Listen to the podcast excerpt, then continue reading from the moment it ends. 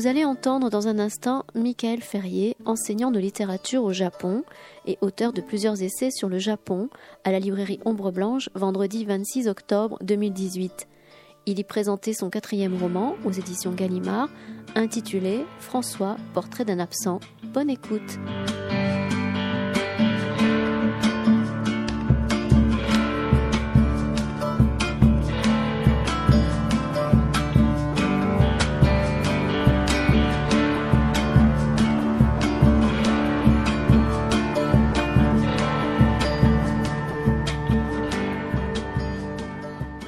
Bonsoir, bienvenue à vous, très heureux de vous retrouver ce soir pour euh, accueillir donc euh, auprès de nous euh, Michael Ferrier qui va évoquer au cours de cette soirée donc François Portrait d'un absent, son tout nouveau livre dans la collection chez Gallimard, dans la collection L'Infini, collection dirigée par, par Philippe Solers.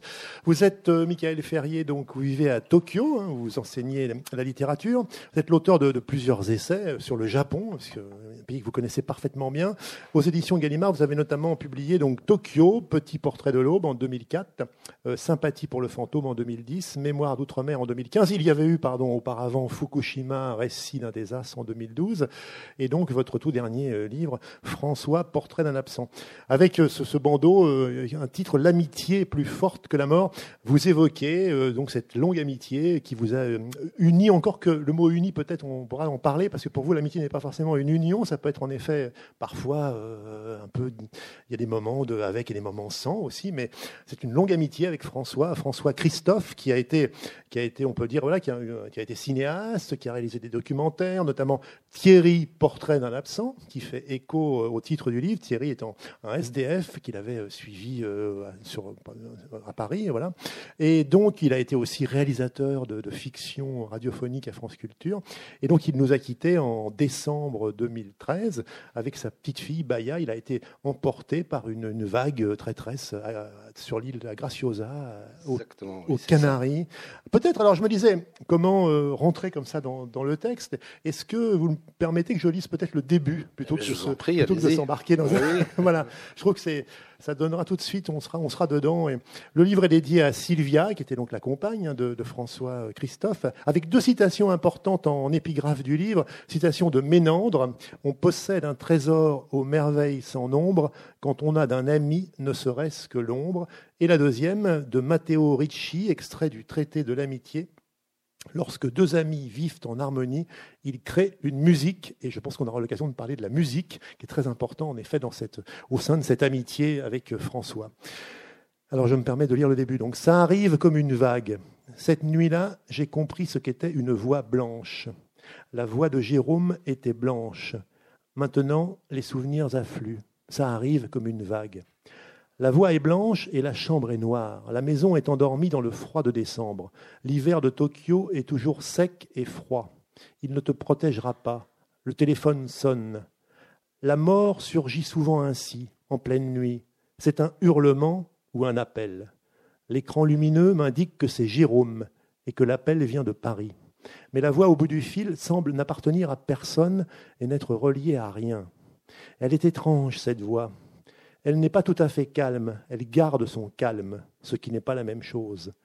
Elle est aux prises avec quelque chose d'immense et de profond, quelque chose comme une lame de fond. Alors, Jérôme m'annonce la nouvelle.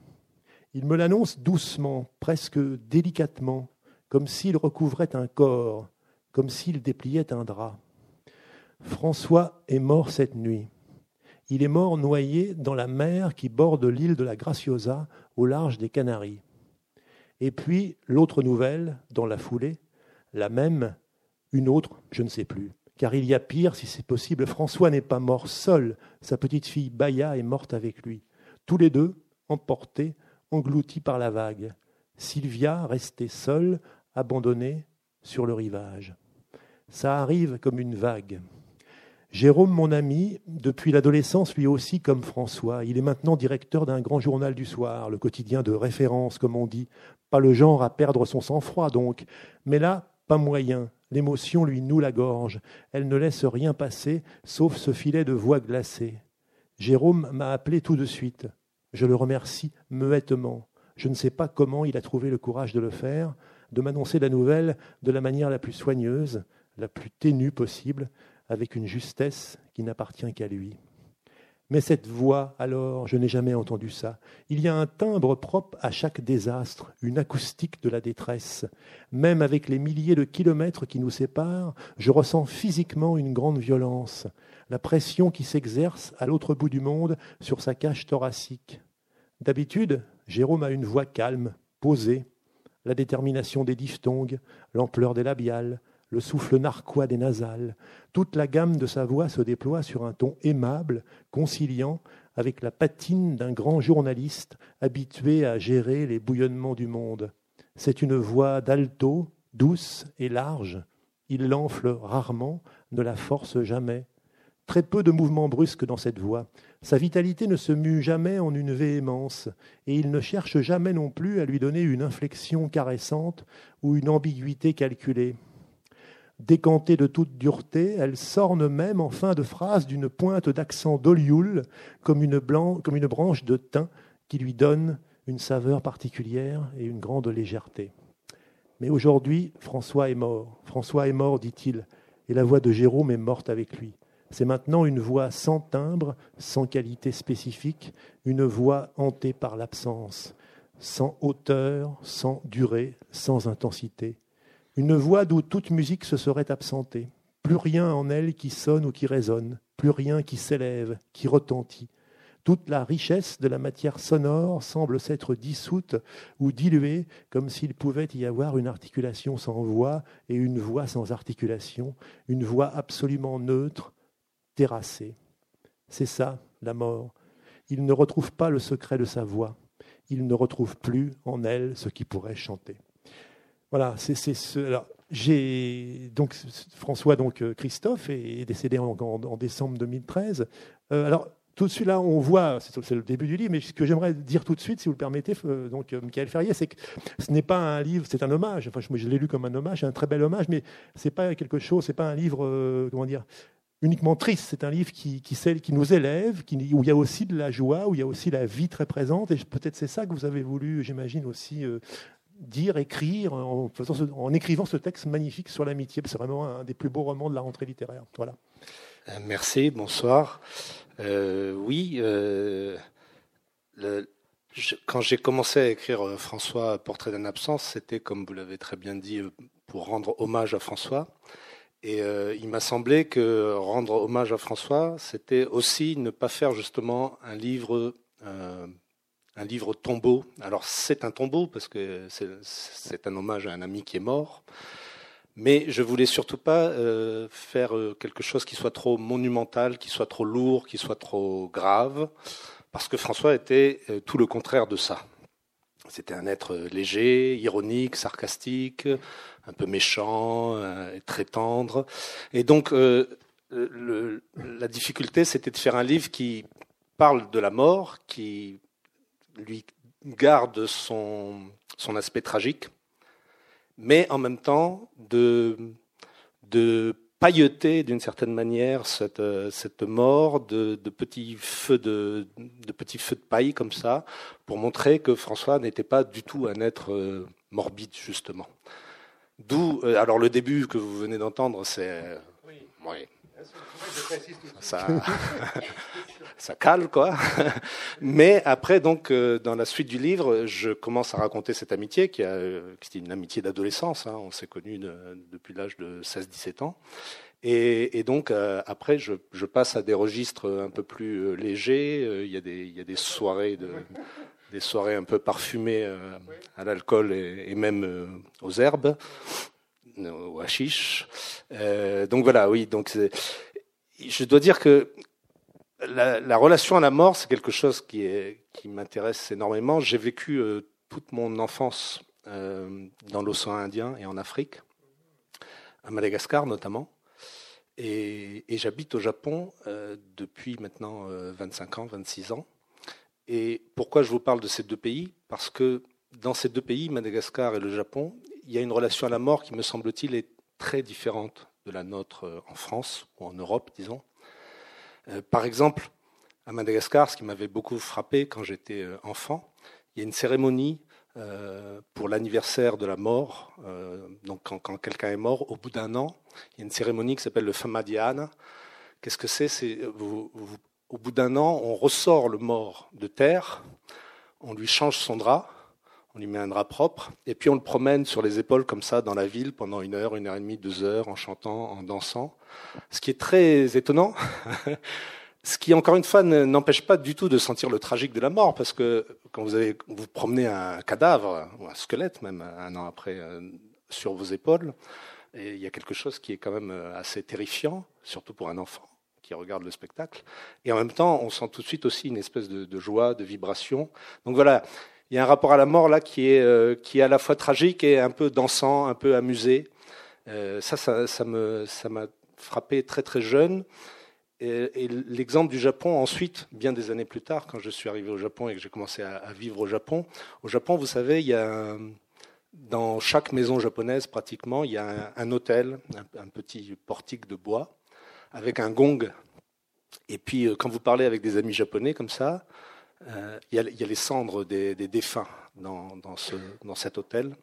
Et quelquefois, vous êtes en train de boire un verre avec un ami japonais, et il se lève comme ça tout d'un coup, et puis hop, il prend, le, il, prend la baguette et il tape un petit coup de gong, et il fait une petite prière pendant, mais très très rapide, hein, c'est fugitif, et il invoque comme ça le, les mannes, les cendres du défunt, et après il revient s'asseoir à la table pour, euh, pour continuer à discuter avec vous. Et donc là aussi, il y a un rapport à la mort qui est, qui est beaucoup plus léger, je trouve, beaucoup plus euh, pétillant d'une certaine manière. Donc voilà, euh, en France, par exemple, bon, on, a, au Japon aussi, on, a, on, met aussi des, par exemple des petites bouteilles de saké sur les tombes. on met pas seulement des fleurs ou des pierres, on, met des, aliments. Et puis, au moment des cerisiers, vous savez qu'au Japon, il y a une vénération pour les cerisiers. Et si vous voyez un jour ce spectacle des cerisiers en fleurs au Japon, vous allez tout de suite comprendre pourquoi. C'est tout simplement époustouflant de beauté. Et, mais, justement, à ce moment-là du printemps, où les cerisiers sont en pleine fleur, où la vie revient, où c'est une, conception, euh, du temps qui est cyclique et, saisonnière. C'est-à-dire, en avril, c'est vraiment tout qui recommence. Eh bien, à ce moment précis-là, de la vie sociale japonaise. Vous avez dans les cimetières japonais, on arrive, on met des grandes nappes bleues et on festoie sur les tombes, avec les, morts d'une certaine manière. Donc voilà, cette relation à la mort me semble, comment dire, elle, elle me correspond mieux. J'aime beaucoup cette relation-là. Euh, évidemment, je vais comme euh, j'ai des morts, j'ai des morts partout dans le monde, euh, mais je vais par exemple avec des amis le jour de la Toussaint, vous savez, on va rendre hommage aux morts. Et là, il y a une relation beaucoup plus, comment dire, paysagère en France à la mort, presque touristique. On va dans le, on va dans le cimetière et puis euh, on, rend hommage aux défunts. Mais il me semble que au Japon et à Madagascar et dans d'autres pays, aux Antilles aussi, c'est le cas. Il y a une relation à la mort qui est, beaucoup plus, oui, beaucoup plus légère. Et c'est un peu ce genre de relation-là que j'ai voulu euh, enclencher avec ce livre. Donc un, texte en effet sur la disparition, hein, sur la mort aussi.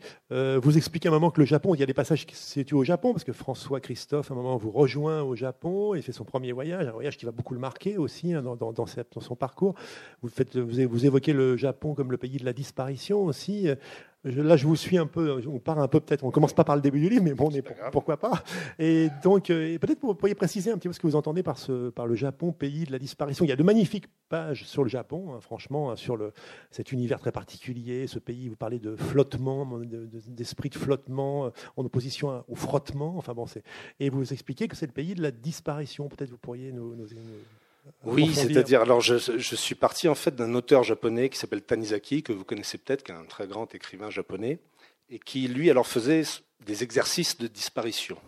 C'est-à-dire qu'il est, il, s'amusait d'une certaine manière à, disparaître de toute vie sociale pendant euh, une semaine, dix jours, quinze jours, un mois, deux mois, trois mois. Et, donc, il a, mais il faisait pas ça dans, une campagne profonde. Il allait au cœur de la plus grande ville du monde, Tokyo. Euh, 20 à 30 millions d'habitants selon la définition qu'on donne de Tokyo, parce que personne n'arrive à définir Tokyo, c'est tellement grand qu'il y a plusieurs définitions qui, se chevauchent. Ouais. Il y a une définition fiscale, une définition administrative, une définition euh, de géographie urbaine, etc. etc. Et donc Tanizaki euh, avait euh, élaboré comme ça des règles pour, pour bien disparaître, pour échapper d'une certaine manière à la vie sociale. Et il se trouve que Tanizaki est japonais et il me semble qu'au Japon, il y a effectivement, dans la forme même des villes japonaises, il y a quelque chose qui permet de, s'échapper, de s'esquiver. Euh, Tokyo, par exemple, c'est une très grande ville avec de très grandes avenues rectilignes. Alors souvent, on a l'image d'un Tokyo vertical, avec des grands buildings, avec des, oui, des avenues comme ça. Mais dès que vous quittez ces grandes avenues-là, vous avez un, ruissellement de petites euh, rues, des ruelles, des venelles. Euh, et là, effectivement, vous pouvez vous perdre, mais très très très facilement. Et il y a un côté un peu angoissant souvent, mais il y a aussi une libération, c'est-à-dire que se perdre dans une ville comme Tokyo, c'est quelque chose qui, euh, en tout cas chez moi, mais chez beaucoup de gens, je crois, euh, euh, suscite une sorte de joie. Ouais. Par exemple, bah, peut-être vous pouvez peut-être nous, nous, lire peut-être ce passage, puisqu'on parle justement de Tokyo, Tokyo, la ville des rues et des rivières. Je pensais à ce que vous évoquiez justement euh, enfin, si ça vous convient, oui, bien sûr, bien sûr. un autre euh, passage. Hein, Alors, euh, commencer avant, je sais pas. Voilà, il y a aussi la topographie particulière de la ville. La ville, donc, c'est Tokyo. Dès qu'on quitte les grandes avenues rectilignes, c'est un lacis de ruelles étroites et incurvées, une succession de villages et des shops, accompagnés d'une délicieuse odeur de viande grillée au soja et parsemée d'éclats de rire. Tokyo est la ville des ruses et des rivières. Peu de gens le savent, mais de nombreuses ruelles suivent le tracé d'anciennes rivières.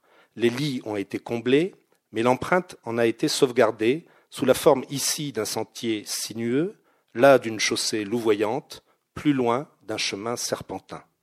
De plus, les sillons de l'ancienne ville d'Edo n'ont pas complètement disparu et continuent d'irriguer la capitale. Edo, Edo c'est l'ancien nom de Tokyo, Edo était parcouru de rues étroites et de canaux, ponctués de carrefours à angle droit. Routes détournées, chemins pentus, passages pièges, colimaçons. Dans la logique d'une cité féodale, tout était fait pour ralentir les progrès d'éventuels assaillants. Lorsque la ville a été modernisée et qu'elle est devenue Tokyo, les rues ont été élargies et la structure bouleversée. Mais Edo subsiste sous Tokyo et la nouvelle ville en garde la mémoire. Dans les interlignes de cette mémoire palimpseste et paléographique, de nombreux bars sont venus se lever. Donc voilà, ça me semblait intéressant de décrire la ville de Tokyo, d'abord parce que c'est une, une, ville vraiment euh, magique. Hein. Moi, j'y vis depuis 25 ans, je ne m'en lasse pas, je la trouve euh, inépuisable. Euh, mais aussi, alors c'était aussi une manière de lutter contre certains stéréotypes. on imagine souvent les Japonais comme des gens très contraints, très disciplinés, mm. ce qu'ils sont d'une certaine manière, qui travaillent beaucoup, qui travaillent trop. Je ne sais pas si vous vous souvenez, il y avait ministre, premier ministre, une première ministre euh, française, Edith Cresson, si ma mémoire est exacte, qui avait dit ah oui les Japonais sont comme des fourmis, ils travaillent trop. Donc on a cette image souvent des Japonais, euh, très contraints. Euh, et il me semble que cette image, elle est en grande partie fausse parce qu'il y a aussi Là où croit le danger, croit aussi ce qui sauve. Donc il y a aussi dans, cet univers effectivement extraordinairement euh, forcené, euh, notamment le monde des grandes entreprises japonaises, où là effectivement il y a une discipline de fer au travail en tout cas. Il y a aussi dans la ville des poches euh, de résistance et qui, permettent de, s'échapper de, ces contraintes-là. Et puis, par rapport au thème du livre lui-même, c'est-à-dire par rapport à la mort, c'était aussi une manière de montrer que la disparition, se perdre dans une ville, disparaître comme ça euh, dans une rue, euh, une rue rivière, une rue, qui serpente comme ça, eh bien, la disparition provoque de l'angoisse, mais comme je le disais tout à l'heure, elle, contient aussi un potentiel. C'est-à-dire que la mort, finalement, est quelque chose de terrible, de tragique, de sidérant, mais on peut l'utiliser pour en faire une possibilité aussi d'échappatoire. C'est important ce, ce, ce, décor. C'est pas un décor chez vous, l'urbanité, enfin la ville, les lieux, la géographie me semble important. Est-ce que moi je vous ai lu un peu En vous lisant, je pensais un peu à Julien Gracq par un moment, enfin, ce, côté, euh, on se perd dans les délais. elle, est bien présente. C'est un personnage euh, à part entière, j'ai envie de dire, du, du, livre. Enfin, je le trouve. Enfin, alors le, le, lieu, la notion de lieu dans la culture japonaise, c'est quelque chose d'extraordinaire parce que euh, on se définit par son lieu en fait au Japon. D'abord, je vais vous donner un, exemple très précis, très concret.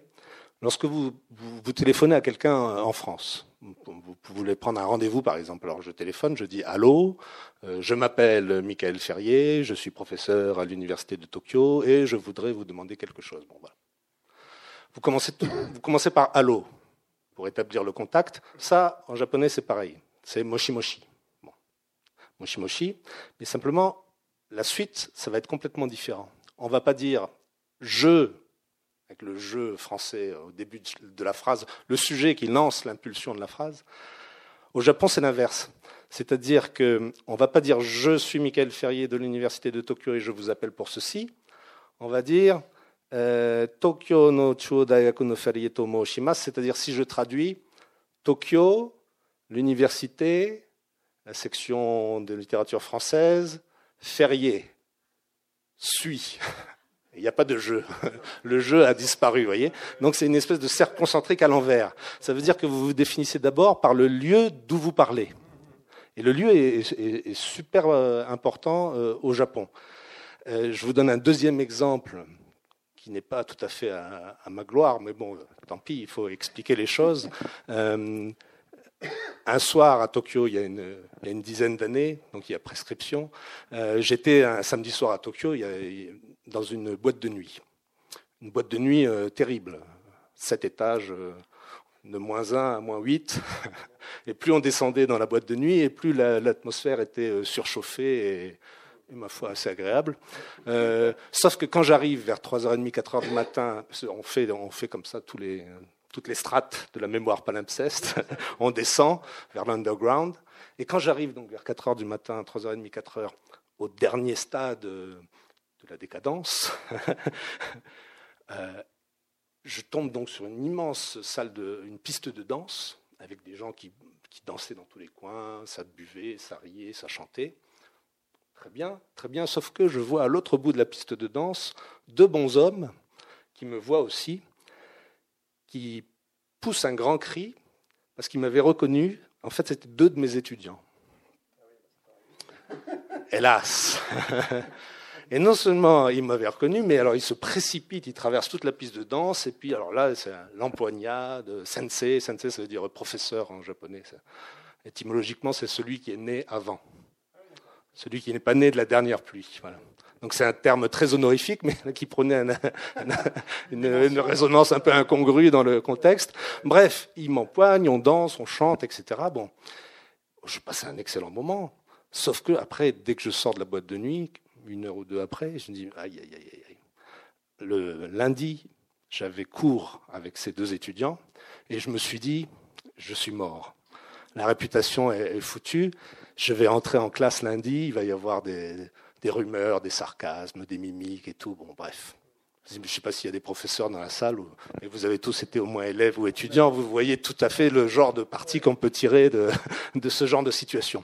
Or, que se passe-t-il? J'arrive à l'université de Tokyo le lundi matin, j'entre en cours euh, un peu penaud, euh, euh, très bien habillé, et je vois les deux étudiants qui sont là. Je remarque qu'il n'y a aucun rire dans la salle. J'entre, je fais mon cours tout à fait normalement. C'est-à-dire que ces deux étudiants n'avait rien dit à personne. Et ça m'a beaucoup surpris. Donc j'ai demandé à des collègues japonais, je leur ai expliqué, je leur ai raconté en transformant un peu pour pas trop perdre la face. Mais, et il y en a un qui m'a dit, mais c'est normal. Il me dit, samedi soir, tu étais dans une euh, discothèque, une boîte de nuit. Euh, lundi matin, tu étais en cours à l'université. Ce sont deux lieux.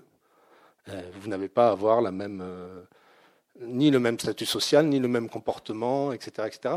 Donc il y a une espèce de cloisonnement comme ça qui se fait, et une séparation. Euh, j'imagine si c'était arrivé en France, euh, c'était mort. On démontrer finalement la, oui, la subtilité de, la société, de la culture japonaise. C'est pour ça que, au bout de, au bout de 25-26 ans de Japon, je pense que je suis assez imprégné de cette euh, logique du lieu D'ailleurs, mes livres souvent portent le nom d'un lieu. Hein. Fukushima, récit d'un désastre. Tokyo, petit portrait de l'aube. Bon, euh, donc voilà, oui, effectivement. je parlais des lieux, on a, on a l'air de s'éloigner de François, mais non, on s'éloigne parce que François, donc euh, Christophe, fait un premier voyage au Japon, euh, il vous rejoint. je parle des lieux parce qu'il n'y a pas seulement, là on peut évoquer le Japon, mais ça peut être tout aussi bien le quartier de Belleville à Paris, qu'il y a un très beau passage sur les rues où qu'elles soient, hein, les rues qui parlent, les rues qui expriment des choses. Donc le texte, moi j'insiste beaucoup, je trouve que votre livre fonctionne beaucoup comme ça, en, miroir, en, écho, en, écho, en aller-retour. Oui, la beaucoup frappé. Et, aussi, bon, les lieux visités par François. Il part un moment au Sénégal, en Afrique, c'était un grand choc pour lui, hein, l'Afrique. Ah, il y a un, un autre voyage, c'est un peu un échec quand il part aux États-Unis, ça marche moins bien. Bon, je trouve que peut-être si on est bien quand on est bien dans un lieu. Enfin, il y a, une espèce d'harmonie euh, qui, joue entre la personne humaine et puis le lieu où il se trouve. Et ça, je trouve que le texte est assez irrigué par, par ce genre d'idée, euh, Michael Ferrier. Tout, à fait. Alors, vous avez raison de souligner qu'il y, y, a beaucoup d'échos. C'est le livre, euh, là j'insiste un peu là-dessus, c'est un livre qui progresse un peu par touche comme ça. Et on peut avoir l'impression, certains de mes amis me l'ont dit en tout cas, que c'est un peu lâche, un peu décousu, distendu. Euh, mais j'ai beaucoup travaillé sur la composition du livre, c'est-à-dire que des échos entre des scènes qui se répondent, euh, entre des, moments de la vie de François euh, avant, après le Japon. donc voilà, j'accorde, j'attache beaucoup beaucoup d'importance à la, à la construction. J'aime pas trop le mot construction parce qu'il y, a une idée de un peu trop rigide, mais à la composition du livre, oui. Un puzzle qui finirait par s'assembler. Exactement. Notamment le début du livre renvoie à la fin, enfin la fin renvoie au début, avec la, couleur blanche, enfin ces motifs du blanc, le blanc du deuil au Japon, enfin la voix blanche du départ fait écho. Enfin, Il y a des échos euh, dans tout le texte, et il y a même des échos. alors ça, c'est entre ce livre et les, livres précédents, puisque ça commence avec une vague. Or, il se trouve que quand j'ai décrit le, désastre de Fukushima, j'ai décrit aussi le, le tsunami. Euh, donc il y a aussi, cet aspect-là de, des échos, non seulement à l'intérieur du livre, mais d'un livre à l'autre. Alors, bien sûr, j'imagine que donc, on vous l'avez très bien dit, c'est un hommage, c'est un, texte aussi voilà, très vivant, parce que François était comme ça, c'est un personnage magnifique, dont on a vraiment qu'on aurait envie de connaître hein, à la fin du livre. Mais voilà, Hélène, qui se trouve ici, disait qu'elle est tombée amoureuse de lui. Bon, voilà, c'est vrai, je pense que. Euh, donc, euh, comment est-ce qu'on s'en parle Parce que c'est pas évident de faire un texte comme ça sur une amitié aussi forte. Moi, ce qui m'a beaucoup frappé, et ça, je trouve ça intéressant, c'est l'angle d'attaque que vous prenez, si je puis m'exprimer ainsi, c'est ne pas tellement parler de, des relations sociales de François, de son milieu, à la limite, mais de parler d'abord de son physique, de son corps, de sa voix, de ses gestes, de ce, grand corps, de sa manière parfois d'être près de la fenêtre, toujours, à, vous dites en épithète homérique, on pourrait l'appeler François à la fenêtre, je crois que c'est un truc dans ce genre-là. Comment ça vous est venu tout ça? Parce que cette approche. Ça m'est venu de manière très simple. je me suis demandé comment décrire une amitié.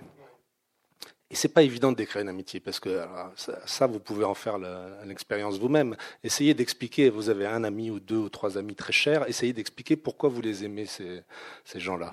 Et moi, il me semble, j'ai réfléchi. Je me suis dit bon, il était, sympa. Pourquoi tu l'aimes bien? Il est sympa. Oui, mais tout le monde peut être très sympa. Il est généreux. Oui, d'accord. Enfin encore, ça dépend. Bref. Il m'a semblé à un moment donné que la, clé d'explication que je trouvais et que je trouve toujours pour euh, mes amis, c'est leur corps. C'est leur corps, c'est-à-dire que c'est la façon dont un ami, finalement, pour moi, c'est quelqu'un, lorsqu'il, vous voyez, s'il y a un ami qui entre dans la pièce là-bas au fond, tout d'un coup, toute la géographie de la pièce va pivoter, basculer et va s'organiser en fonction du corps de cet ami-là. Et ça, il me semble que c'est beaucoup plus fort que des explications euh, psychologiques sur tel ou tel trait de caractère parce que les traits de caractère des amis, on les partage. Il y a beaucoup de gens généreux. Tous les gens généreux ne sont pas nos amis. Euh, les explications sociologiques, parce qu'on vient d'un même milieu, je trouve que ça ne tient pas non plus, parce qu'il y a justement des amitiés qui transcendent complètement les, barrières sociales. Donc voilà, la, clé que j'ai trouvée, euh, c'est le, corps de François, qui était un corps tout à fait, euh, spécial. Par exemple, oui, vous avez raison, cette façon qu'il avait, dès qu'il entrait dans une pièce, d'aller vers la fenêtre, d'ouvrir la fenêtre, alors il y en a qui m'ont dit mais c'est normal, il fumait comme un pompier, parce qu'il fumait effectivement beaucoup, mais mais c'est pas ça en fait, c'est que François avait besoin d'une ouverture, voilà. Et lui-même était une sorte d'ouverture. Il ouvrait la fenêtre et il y a de l'air qui entrait, il y a des sons, il y a de la musique, et en même temps ça lui permettait d'établir euh, une communication entre l'intérieur et l'extérieur. Il ne pouvait pas supporter, de rester dans une pièce où la fenêtre était fermée. Et ça, je trouve, ça explique beaucoup mieux le, portrait de François, c'est ça, c'est-à-dire c'est quelqu'un qui a passé sa vie, il est allé au Japon, comme vous l'avez dit, au Sénégal, il a fait deux films sur le, Sénégal, c'est quelqu'un qui a passé sa vie à créer des passerelles euh, entre la France et le Sénégal, entre la France et le Japon, euh, et, donc voilà, il me semblait que ça, cette manière très concrète, très physique de se mouvoir, de, discuter, ses gestes, il me semblait que ça, le, ça a aidé mieux à comprendre François que des considérations plus sociologiques ou familiales ou voilà. Sa façon de se raser seulement tous les trois jours. par, exemple, la barbe de trois jours. La barbe de trois jours, voilà. Il, avait une barbe de trois jours, et, mais, mais pas deux jours ni quatre jours. Trois jours, c'est-à-dire qu'en fait, il était, il était mal rasé, mais il était soigneusement mal rasé. Et ça, et ça c'était François, c'était un art vraiment. Quand on, fait, quand on pense l'amitié, on pense évidemment à Montaigne et la Boétie. Euh, vous, y faites allusion à un moment donné. Euh, qu'est-ce que justement, quand on écrit un texte comme celui-ci sur cette, très belle amitié, sur l'amitié en général, euh, voilà, qu'est-ce qu'on fait? On fait référence à, Montaigne, on lit des textes. Là, c'est votre expérience personnelle que vous mettez bien sûr en avant. Comment ça se passe? Alors évidemment, moi, il y a d'abord des, souvenirs de lecture. alors tout de suite, l'exemple qui arrive, c'est Montaigne et la Boétie forcément. Le grand exemple d'amitié, euh, de duo amical, c'est Montaigne et la Boétie. Alors je me suis replongé dans Montaigne et j'ai été assez surpris parce qu'on on présente toujours Montaigne et la Boétie comme un couple d'amis et c'est vrai, euh, mais on n'assiste pas assez, à mon avis, sur la difficulté qu'a eu Montaigne à décrire justement cette amitié. Si vous vous souvenez bien de la, phrase que Montaigne utilise lorsqu'on lui demande euh, pourquoi cette amitié, il a cette réponse que vous connaissez, qui est euh, parce que c'était lui, parce que c'était moi. Parce que c'était lui, parce que c'était moi. Il s'agit quand même de Montaigne, c'est-à-dire l'inventeur de l'essai à la française, l'un des plus grands intellectuels français, européens et mondiaux de tous les temps. Et lorsqu'on lui demande de définir l'amitié, il s'en tire par cette espèce de pirouette, parce que c'était lui, parce que c'était moi, vous conviendrez avec moi que ça n'explique absolument rien. C'est une espèce de tautologie complète. Donc voilà, même Montaigne, à un moment donné, cale devant cette énigme de, l'amitié. Et alors j'ai relu plusieurs fois cette phrase jusqu'à ce que je m'aperçoive qu'en fait, parce que c'était lui, parce que c'était moi, il n'y a aucun sens. On n'est pas dans le signifié, on n'est pas dans la signification, on est dans du rythme, on est dans de la musique. Parce que c'était lui, parce que c'était moi, c'est un alexandrin. Ce sont deux hexasyllabes. Et finalement, une amitié, c'est ça. C'est deux hexasyllabes qui se, qui se rencontrent et qui forment un, vers. voilà. Mais vraiment, c'est ça. Donc, euh, alors après, je me suis renseigné parce qu'on on, m'a dit non, non, c'est un décasyllabe.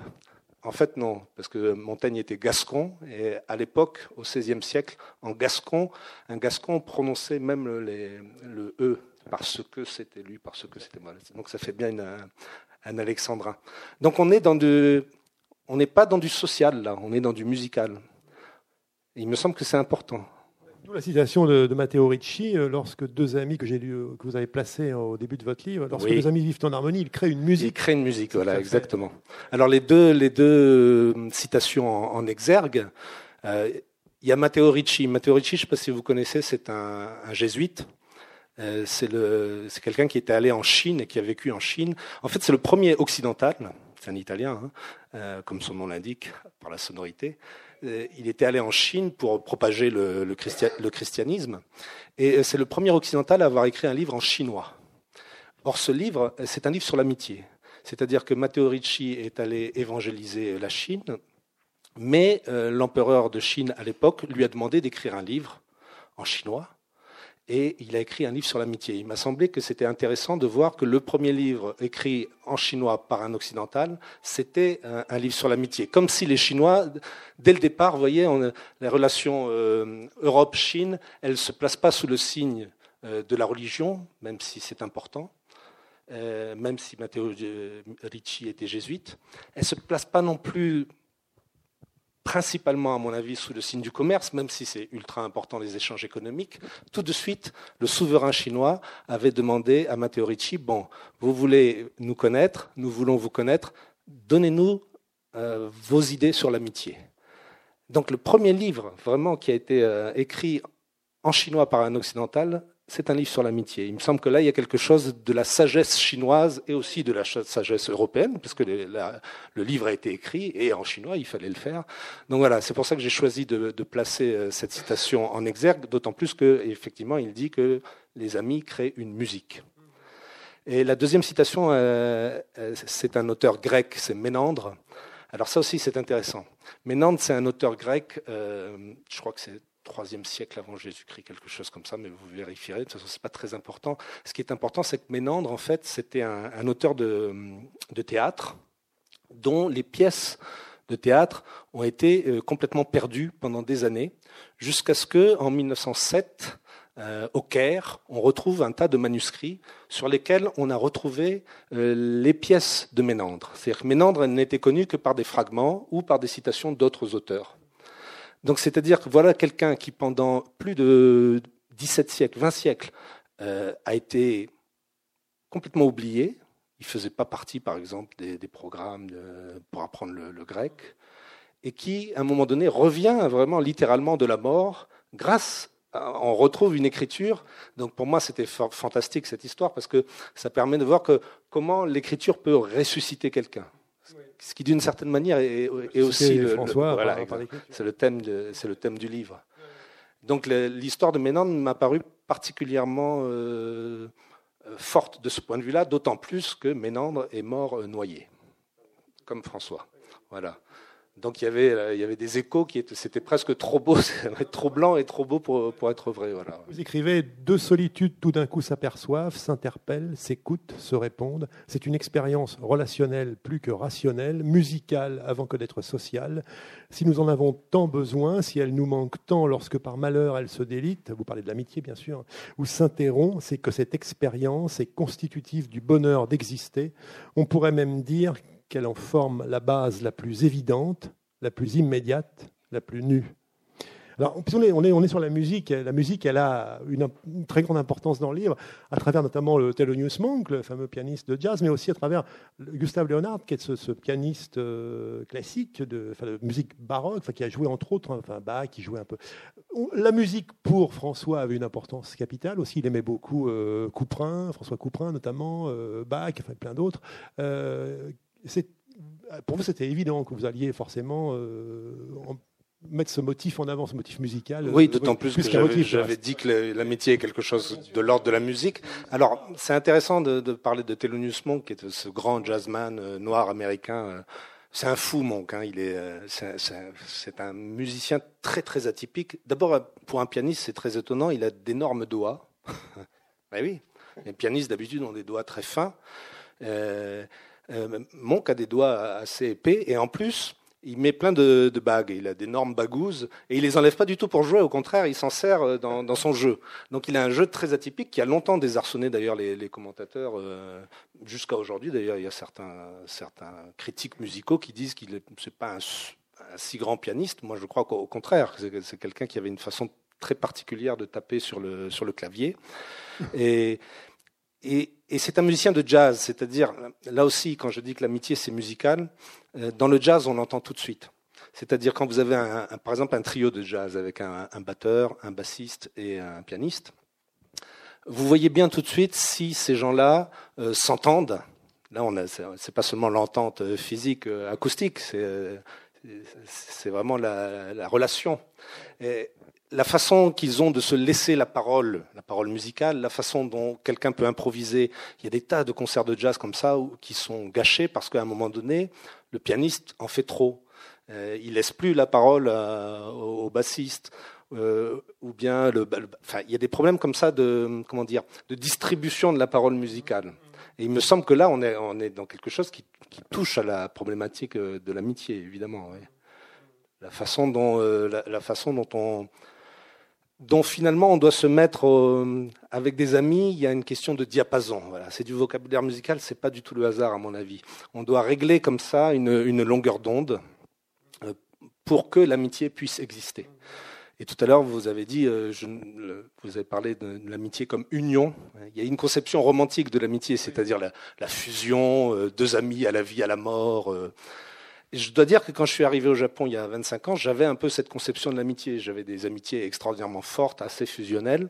Et là, je pense que le Japon m'a appris quelque chose, c'est-à-dire que euh, une amitié n'est pas forcément, et peut-être même pas principalement, euh, quelque chose de l'ordre d'une fusion.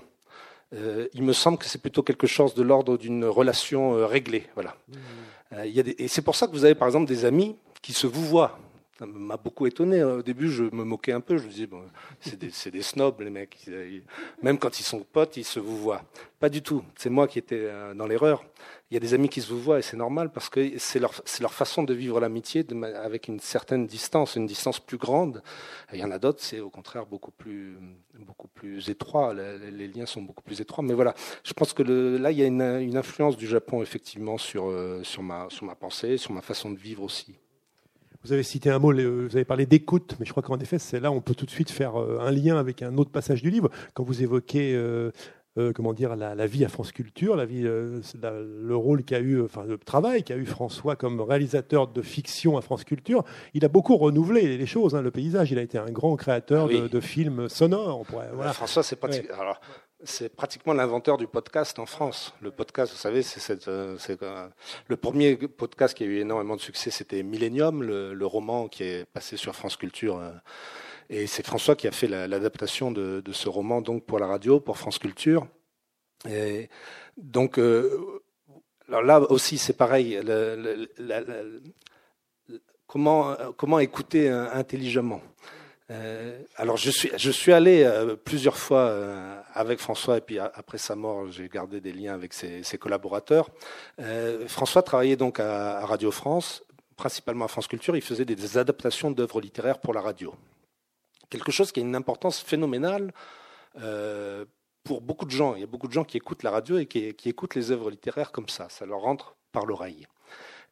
mais simplement, c'est très difficile d'adapter une œuvre littéraire à la radio.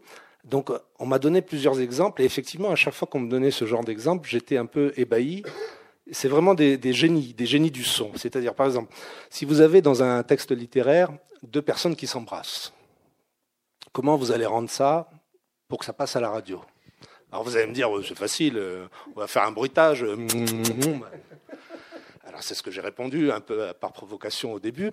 Et alors l'ingénieur du son, euh, Julien Doumain, qui était là, il me dit Oui, oui, bien sûr, on va faire ça, mais si tu as deux personnes qui s'embrassent, et l'une embrasse l'autre dans le cou, c'est pas le même bruit. Sur la joue, c'est pas le même bruit. Sur la bouche non plus, etc., etc. Et puis des tas d'autres sentiments. Comment exprimer un sentiment par le son? Par exemple, la peur. Comment vous allez rendre un sentiment de peur euh, à la radio? Quel genre de métal vous allez utiliser? Alors, il y a des il y a des gens, mais euh, c'est ce que j'appelle les aventuriers du son, euh, qui ont souvent une formation d'ingénieur du son, mais pas toujours, euh, qui travaillent là-dessus. C'est-à-dire, par exemple, quand vous portez une valise et que vous parlez, si la valise est lourde ou si la valise est légère, vous n'avez pas le même ton de voix. Donc, alors voilà, c'est une véritable science des ondes qui s'est développé depuis euh, maintenant plus d'une trentaine d'années en France, qui est pratiquement inconnu du grand public.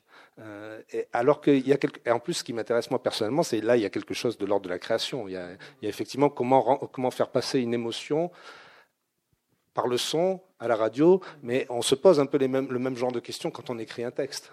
Voilà. Vous parlez même de la, prise de son, vous dites que la radio est un hold-up, un cambriolage, c'est l'art de la prise, savoir euh, attraper le, bon son, enfin c'est tout un, tout un art, et c'est vrai que vous, vous évoquez et la qualité d'écoute qu'avait François justement pour Exactement. cette, attention Parce qu'il y a des adaptations d'œuvres littéraires à la radio, c'est une, une, catastrophe. Vous entendez parfois de la poésie à la radio, mais euh, même des beaux poèmes, hein, quand ils sont mal lus, mal mis en scène sonore, euh, ça se casse la figure très très rapidement. Donc effectivement, il y a une qualité d'écoute. Et on rejoint le thème de l'amitié. Parce qu'un ami, c'est quelqu'un aussi qui sait vous écouter, qui sait se mettre à, votre hauteur ou à votre bassesse parfois. Qui sait, qui je parlais tout à l'heure de diapason, c'est ça, c'est la longueur d'onde, effectivement. cette amitié avec euh, François Christophe, elle a, été très belle, elle a duré des années.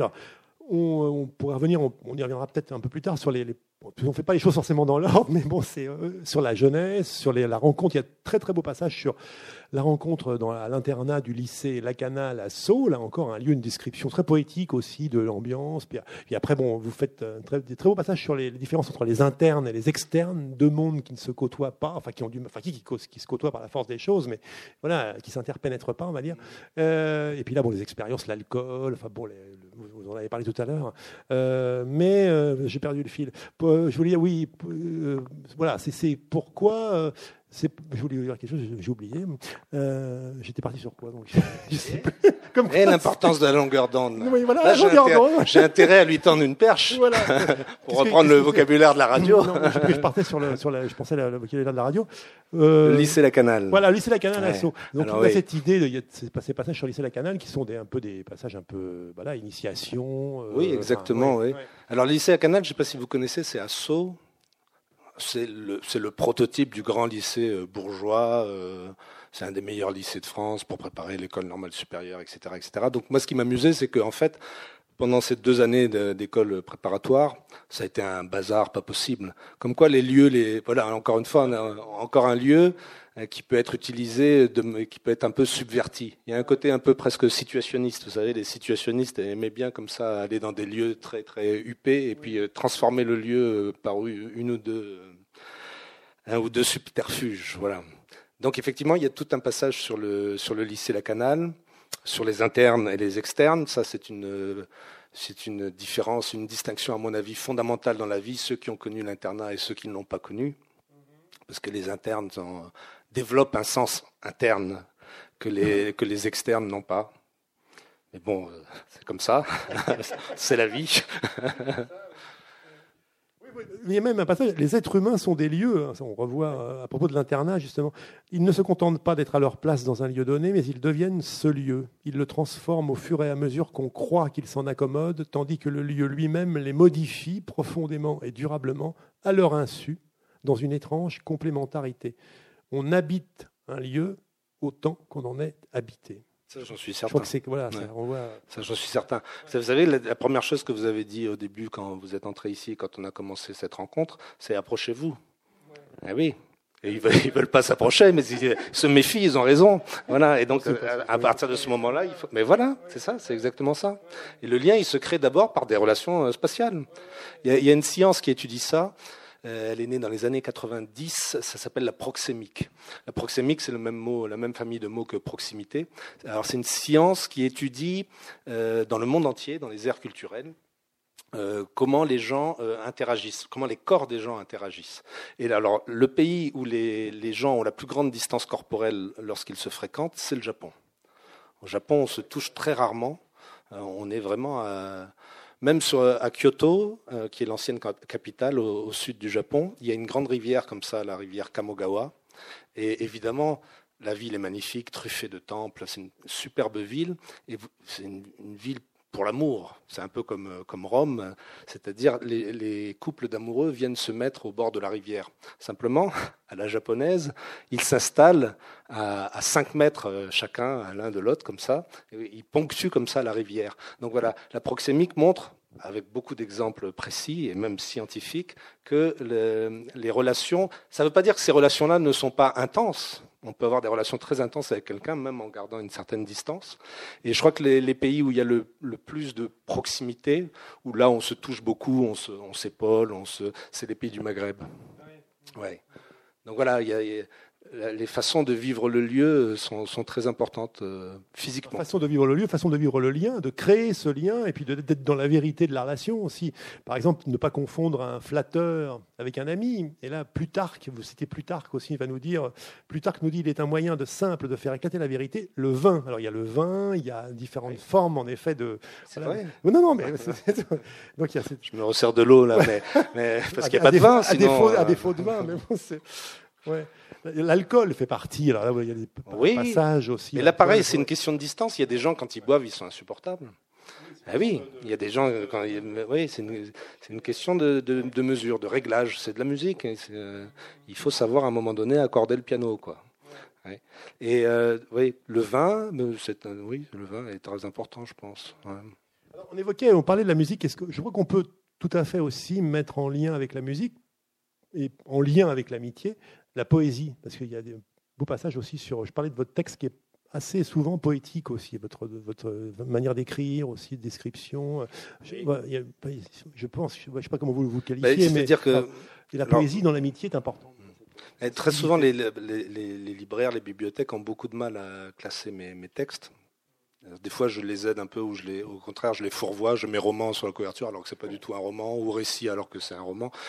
Mais bon, mais là, il n'y a rien. Là, je leur ai dit, débrouillez-vous, chacun son travail. Mais euh, oui, il me semble que c'est. Oui, de quoi on parlait déjà L'importance de la poésie, justement, de ce lien qui crée, qui fait avec l'amitié, justement, la sensibilité à la poésie plutôt. Pour moi, la, oui, c'est pour ça que je disais qu'ils avaient du mal à classer. moi, je, si j'avais le, le, choix, mais ce serait un suicide commercial, je mettrais surtout mes, mes, mes livres euh, poésie ou poèmes. Voilà. Parce que pour moi, la poésie, c'est vraiment le socle et la ligne d'horizon. C'est-à-dire que euh, la littérature, c'est très varié. On appelle ça la littérature. En fait, non, il y a, il y a 50 manières d'écrire, de lire. Il y a des gens qui, euh, moi-même parfois aussi, euh, on écrit parfois pour, euh, pour expliquer, donner des éléments d'explication. Même dans ce livre, par exemple, il y, a des, il y a des références à Plutarque, à Sénèque, à Montaigne. Donc il y a des éléments quand même de, un peu analytiques sur qu'est-ce que c'est que l'amitié. il y a donc on peut écrire pour essayer d'expliquer quelque chose, pour essayer de le décrire, pour essayer d'en tirer une leçon psychologique, sociologique. Tout ça est tout à fait euh, acceptable et même fait de très beaux livres.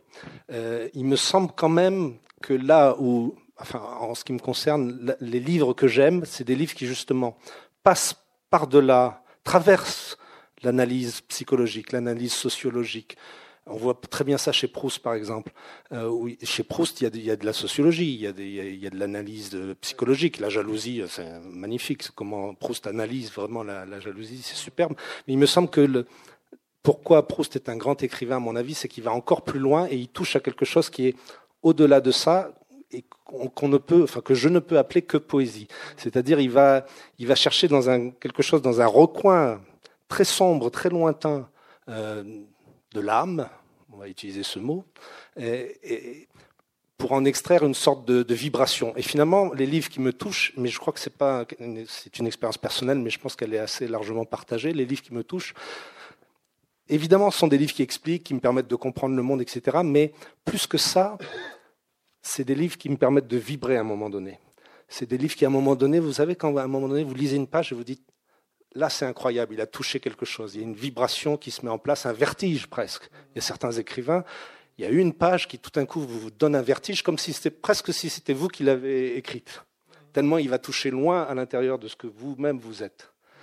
Donc voilà, la poésie c'est ça pour moi. C'est pour ça que je la considère vraiment comme l'horizon vraiment de toute pratique d'écriture à mon avis il nous faut évoquer, on l'a un peu évoqué, mais très rapidement, le cinéma, parce que le cinéma, dans, le parcours de François, il est, il est quand même très important.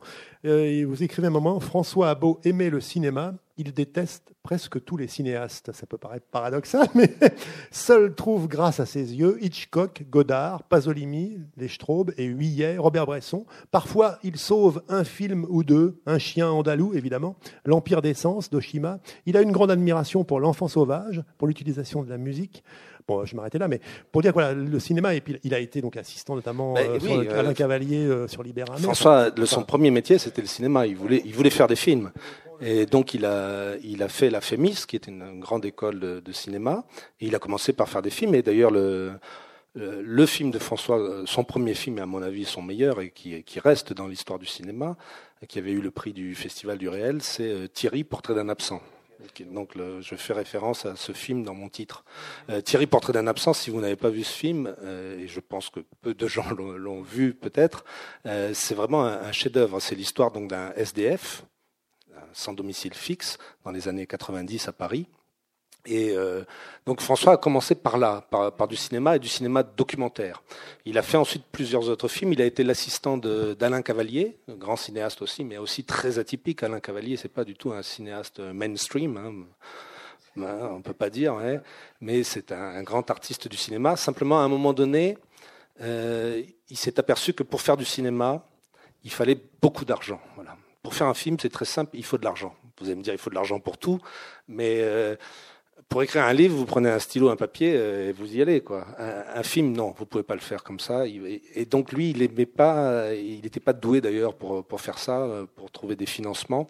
Donc c'est pour ça qu'à un moment donné, il laisse tomber. Il a quand même fait pas mal de films, mais à un moment donné, il, passe à la radio où là, il retrouve une certaine légèreté, un certain détachement vis-à-vis de ces choses matérielles, de ces considérations financières, et il fait une deuxième carrière tout aussi fulgurante d'ailleurs à la radio. On dire que la radio finalement l'a sauvé un peu en quelque sorte. Je pense que la radio l'a sauvé. Il a beaucoup apporté aussi à, la radio.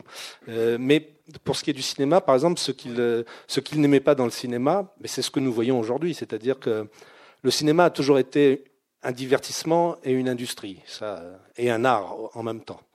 Euh, donc ça, ça a toujours existé. Mais ce qu'il ce qu'il n'aimait pas, et ça, effectivement, le, les années 80 les années 90, cette période-là a été très importante dans le monde du cinéma parce qu'on est passé vraiment à une industrie euh, planétaire des images, euh, ce qu'on appelle aujourd'hui les blockbusters, vous savez, où on, a, on, balance des films.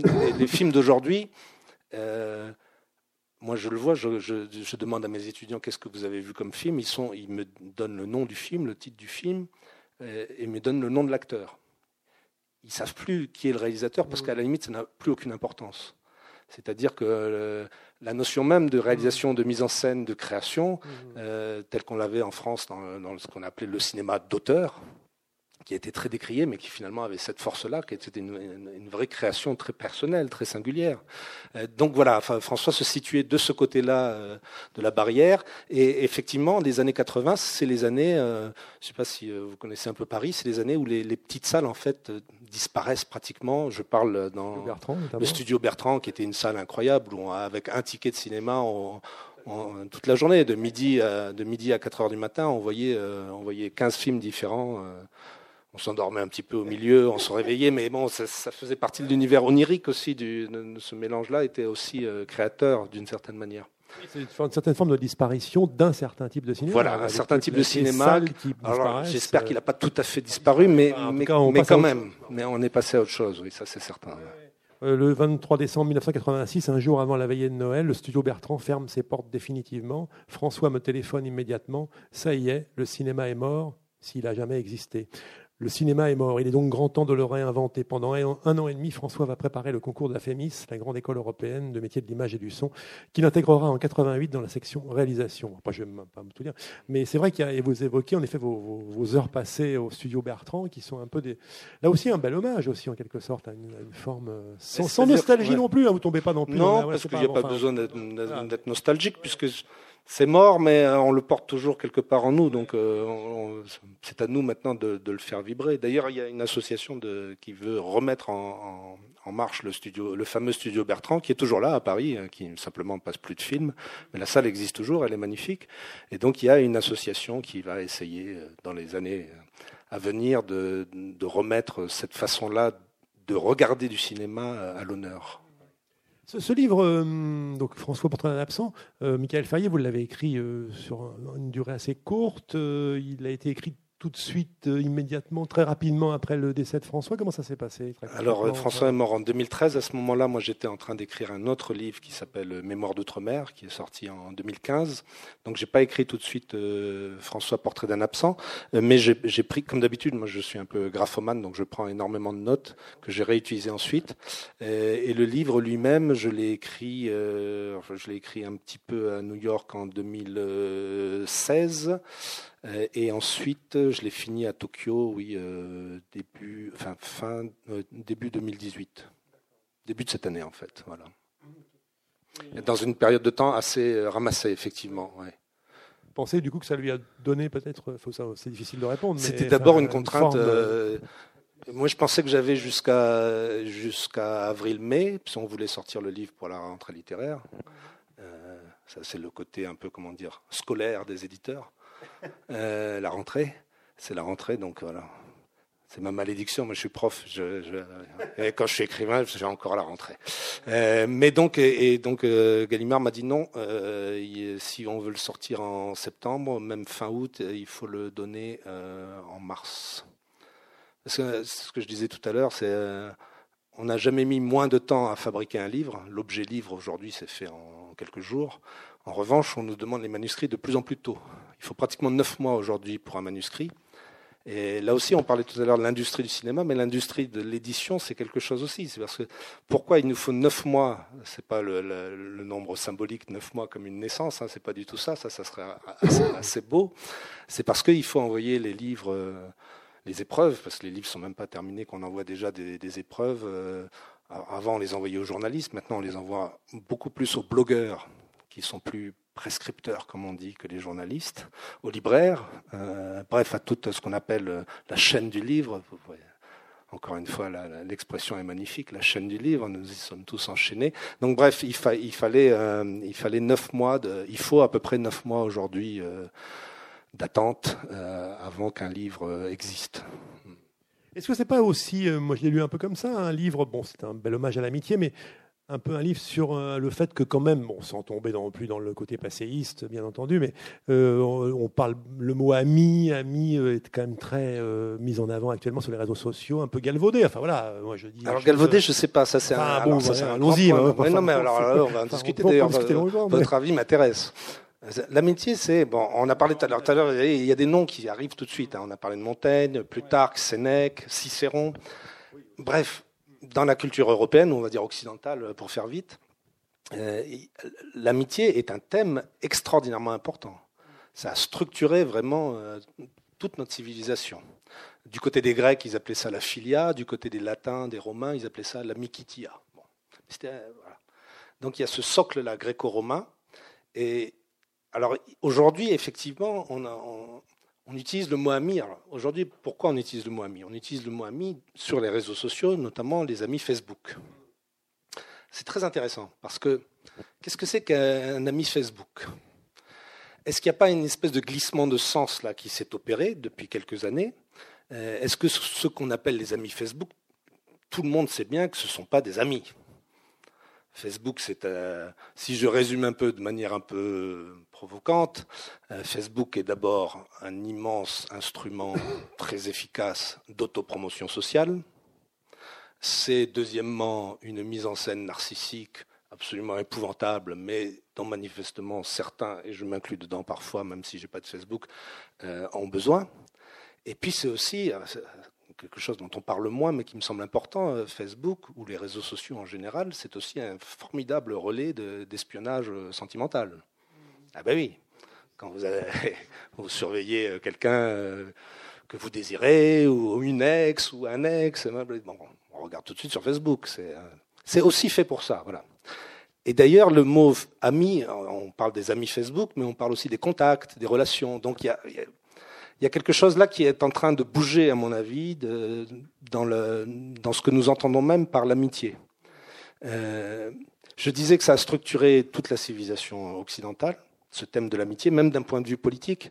Le philosophe Jacques Derrida, par exemple, a écrit un livre euh, un peu ardu, mais quand même très intéressant, qui s'appelle Politique de l'amitié. C'est-à-dire que quand les Grecs et les Romains réfléchissaient sur l'amitié, ils réfléchissaient sur les relations que dans une société on noue entre nous. Voilà il me semble qu'aujourd'hui, le mot amitié est plus du tout utilisé euh, de ce point de vue-là. On parle de vivre ensemble.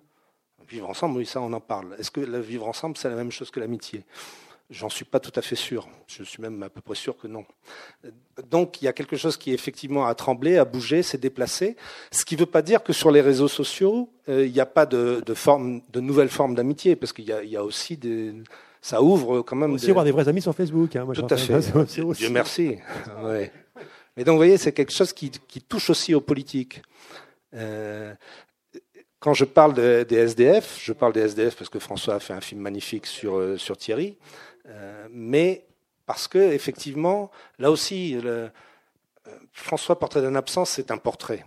Mais c'est aussi une chronique. C'est une chronique en fait des années 80 jusqu'à aujourd'hui. ce thème des SDF, il était très présent dans les années 80, au début des années 90. Il y a eu des, livres importants qui ont été écrits, je ne sais pas si vous vous souvenez. Il y a eu la, galère, il y a eu vraiment toute une série de livres témoignages. Et c'était un thème qui était passé dans le débat public. Il me semble qu'aujourd'hui, en 2018, on a tout autant de SDF qu'avant, peut-être même plus. C'est-à-dire que ce problème n'a pas disparu, au contraire. Là où il s'est volatilisé ce problème, c'est dans l'opinion publique. Je, n'entends plus, on, peut prendre comme exemple les, dernières élections présidentielles en France. Euh, aucun candidat, mais même ceux à la gauche de la gauche, aucun n'a jamais posé ce problème des SDF euh, comme un problème euh, politique fondamental de la société française. C'est quand même très étonnant. Et donc le livre, en creux, décrit aussi cette, euh, cette disparition, cette évolution, cette mutation, ou peut-être tout simplement cette résignation qui nous a saisis, alors que manifestement le problème des SDF, lui, n'a pas disparu du tout. Il est toujours là, et peut-être même plus cruel que jamais. Vous écrivez à propos des, SDF, justement, ils sont partout, dans nos rues, sous nos porches, dans nos escaliers, ils sont proches et pourtant terriblement éloignés. On les trouve dans les couloirs du métro comme dans les entrées d'immeubles, dans les gares et dans les squares, sur les bouches d'aération, sous les piles des ponts. C'est la non-société. Ils n'ont plus aucun rôle social, ne veulent pas en avoir d'ailleurs, et ils gênent. Les riverains se plaignent, ils sont sales, ils puent, ils ne sont plus utiles ni productifs, ils n'ont pas pris le train en marche, ils ne sont plus clients, salariés ou usagers, ils sont usés. Et puisque la métaphore du sport semble aujourd'hui structurer toutes les strates de la société, il faut l'entendre au sens professionnel comme au sens athlétique. Ils ne sont pas qualifiés. Ils se noient, ils n'arrivent plus à remonter à la surface, on les laisse se noyer. Certains ne demandent plus rien à personne, ils sont infectés, infectés, défoncés. On ne sait même pas combien ils sont, trois, peut-être quatre millions. Ils sont infiniment variés. Ils ne croient plus à la solidarité ni à l'amitié. Ils ne revendiquent aucune communauté, aucune identité. Les riverains ont peur qui les regardent depuis la rive. Eux, ce sont des îles errantes, mourantes, superbes et isolées. Combien de Thierry dans la France d'aujourd'hui? Voilà, c'est en résonance avec ce que vous venez d'évoquer, euh, Michael Ferrier. Bon, voilà, et, à, ce sujet, donc, on parlait de Thierry, portrait d'un absent. Et le film est visible sur Internet. Euh, je crois que ça coûte 2,30 euros ou 3 euros.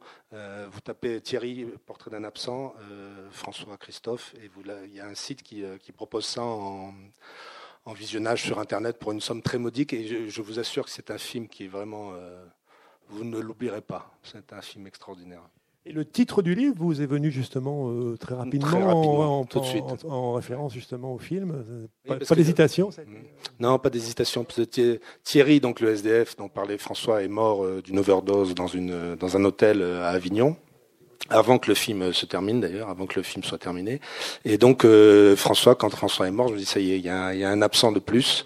Et, et donc c'était une manière aussi de, de, rendre hommage non seulement à François, mais à Thierry Percheron, qui était un SDF étonnant. Michael Ferrier, François, Portrait d'un absent, chez Gallimard, la collection L'Infini. Merci beaucoup de votre attention. Merci à vous, Michael Ferrier. Merci beaucoup.